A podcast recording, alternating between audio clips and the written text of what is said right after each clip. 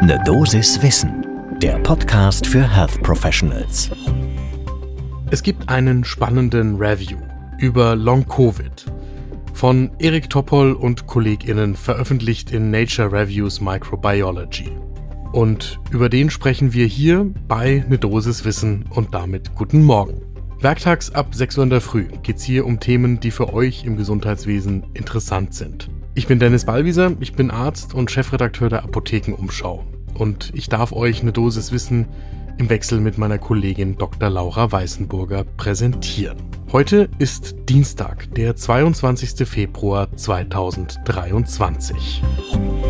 Ein Podcast von gesundheithören.de und Apothekenumschau Pro. Wir warten sowieso seit Monaten auf verlässliche Informationen rund um Long Covid. Und wenn ein viel zitierter Wissenschaftler wie Eric Topol vom Scripps Institute sich zu Wort meldet, dann lesen wir natürlich genauer nach. Wir haben das für diese Folge gemeinsam mit Hans-Christian Stubbe getan. Der ist Co-Koordinator der Post-Covid-Ambulanz am LMU-Klinikum in München. Er sieht diesen Review durchaus kritisch.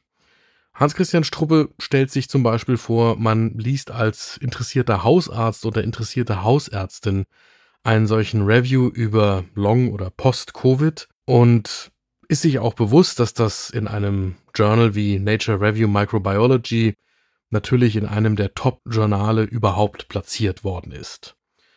Man will sich also fortbilden und dann steht da zum Beispiel drin, wie man die PatientInnen relativ experimentell behandeln könnte. Und man macht das dann auch. Die PatientInnen sind jung und die Therapien, die da vorgeschlagen werden, nicht von Topol und KollegInnen erdacht, aber transportiert, die bergen durchaus Risiken sind teuer, sind experimentell.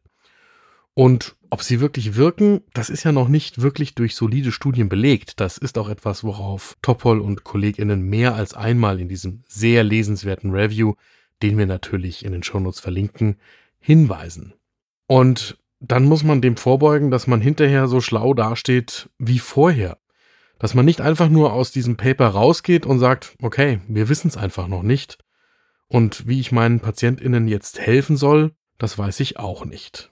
Allerdings ist das ja genau das Problem von Long- oder Post-Covid, dass wir eben noch nicht sonderlich viel verlässlich, evidenzbasiert wissen und auch ehrlicherweise noch nicht wissen können. Wir haben immerhin auch in Deutschland mittlerweile eine Leitlinie, die ist gute 40 Seiten dick in der Patientinnenvariante und alleine schon deshalb schwere Kost für die Betroffenen.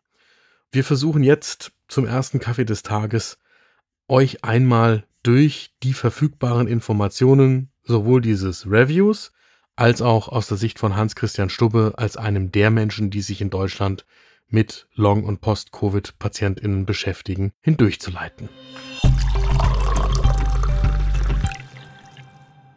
Ganz kurz zur Prävalenz. Man geht davon aus, dass mindestens 10 Prozent der Menschen nach einer Covid-19-Infektion und durchgemachter Erkrankung an Long- oder Post-Covid erkranken.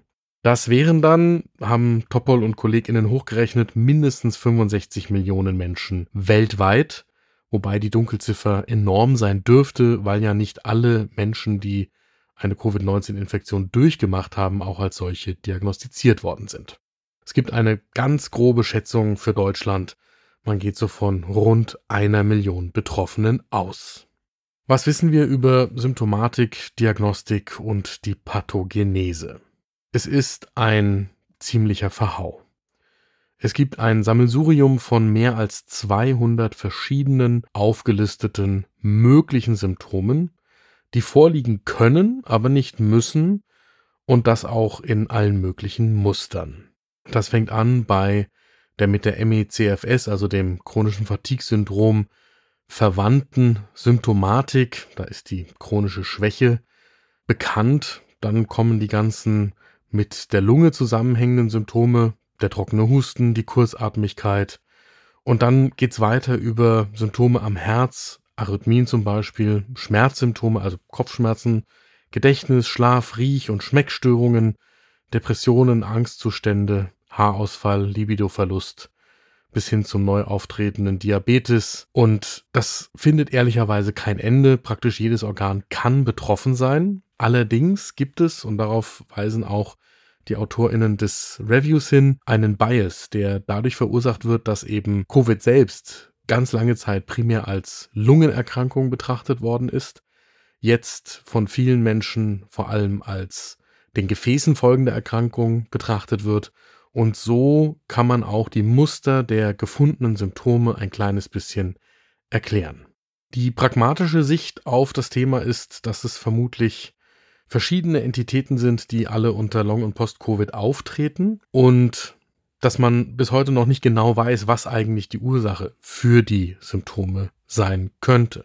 Zum einen sind da chronische Entzündungen, ausgelöst durch persistierende SARS-CoV-2-Viren oder Virenbestandteile im Körper, die sich immer wieder vermehren und weshalb es auch immer wieder eine Immunantwort mit Entzündungsreaktionen gibt. Dann zum Zweiten auch Immunreaktionen auf körpereigene Strukturen, also eine Autoimmunität.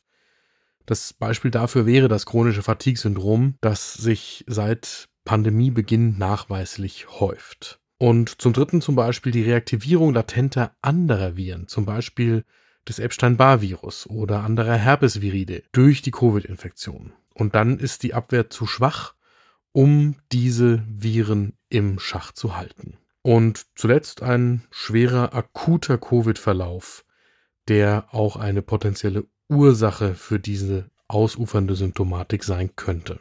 Diese verschiedenen Prozesse, die das auslösen können, die können einzeln nacheinander zusammen gemischt auftreten und was man bräuchte jetzt wäre eine Unterscheidbarkeit anhand von Biomarkern, von denen wir aber noch nicht wissen, welche das sind. Es gibt für einige wenige Komponenten von Long-Covid Diagnoseinstrumente, also zum Beispiel Kernspinnen, um kardiovaskuläre Beeinträchtigungen erkennen zu können. Aber in den meisten Fällen sind auch die Diagnoseinstrumente noch in der Entwicklung. Also zum Beispiel die Frage, wie sich der QRS-Komplex im EKG als Hinweis auf eine Herzschädigung bei den PatientInnen fragmentiert und wie man das dann klassifizieren kann. Und gleichzeitig ist die Diagnostik wahnsinnig schwierig, weil man ja ausschließen muss, dass es auch andere schwere Erkrankungen geben kann, die die Symptome, die dann letztendlich Long- oder Post-Covid zugeschrieben werden, auslösen. Damit zu den Therapiemöglichkeiten. Es gibt eine lange Liste potenzieller Behandlungen, die untersucht werden müssen. Das fängt bei den mittlerweile relativ bekannten Apharese-Studien an, über den Einsatz von hyperbanen Sauerstoffkammern, Ganglienblockaden bis hin zu Schrittmachern, die eingesetzt werden, um die körperliche Aktivität zu modulieren.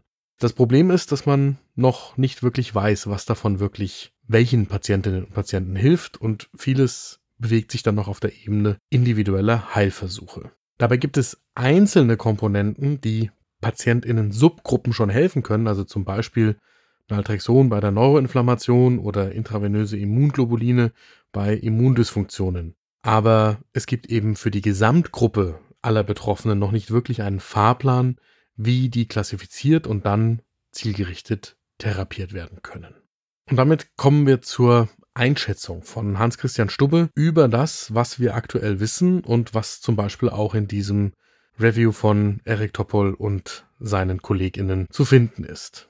Es ist schon erstaunlich, sagt Stubbe, wie wenig die verschiedenen Therapiekonzepte in diesem aktuellen Review eingeordnet werden und wie wenig darauf hingewiesen wird, dass die Evidenz für vieles von dem, was da drin steht, quasi dünn oder eigentlich nicht vorhanden ist. Und genau an der Stelle, sagt Stubbe, müssen wir aber ansetzen. Wir brauchen eben gut durchgeführte Studien jetzt an den Betroffenen, damit wir klare Diagnosewege und dann später klare Therapiewege definieren können. Und eine Grundvoraussetzung dafür ist natürlich auch, dass da Therapeutinnen sind, also in der ersten Ansprache vermutlich ganz häufig Hausärztinnen, die offen sein müssen für die Symptome dieser Patientinnen und einen Weg bahnen müssen für die Betroffenen, in die sich entwickelnden Long- und Post-Covid-Ambulanzen, wo die Menschen dann tatsächlich zum einen diagnostiziert und behandelt werden können, aber tatsächlich auch in Studien eingeschlossen werden können, damit wir dieses Wissen überhaupt erst aufbauen können. So, und mein Tipp für euch, und das ist so ein bisschen mein Fazit dieser heutigen Folge. Lest euch diesen Review von Eric Toppol und KollegInnen durch. Der ist in einer halben Stunde gut konsumierbar und auch verständlich geschrieben. Und nehmt euch dann die Patientenleitlinie vor. Explizit die für die PatientInnen geschriebene. Damit ihr das Wissen einmal gelesen habt, was man eigentlich den PatientInnen zumuten würde damit ihr, wenn ihr solche Personen trefft, die unter Long- und Post-Covid-Symptomen leiden, wisst, womit die zu euch kommen und dann braucht ihr eine Idee, wo ihr die bei euch in der Region hinschicken könnt, damit sie in einem Zentrum, das sich mit genau diesen so diversen und so wenig verstandenen Krankheitsbildern beschäftigt. Das, denke ich, sollte nach Möglichkeit jede und jeder von uns nach dieser Pandemie leisten.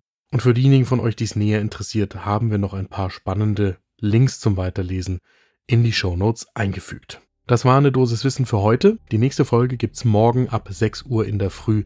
Überall da, wo ihr Podcasts hört. Und wenn euch diese Long-Covid-Folge gefallen hat, dann leitet die doch jetzt sofort weiter an eine Kollegin oder an einen Kollegen, die auch gerne gut informiert in den Tag starten wollen. Ein Podcast von gesundheithören.de und Apothekenumschau Pro.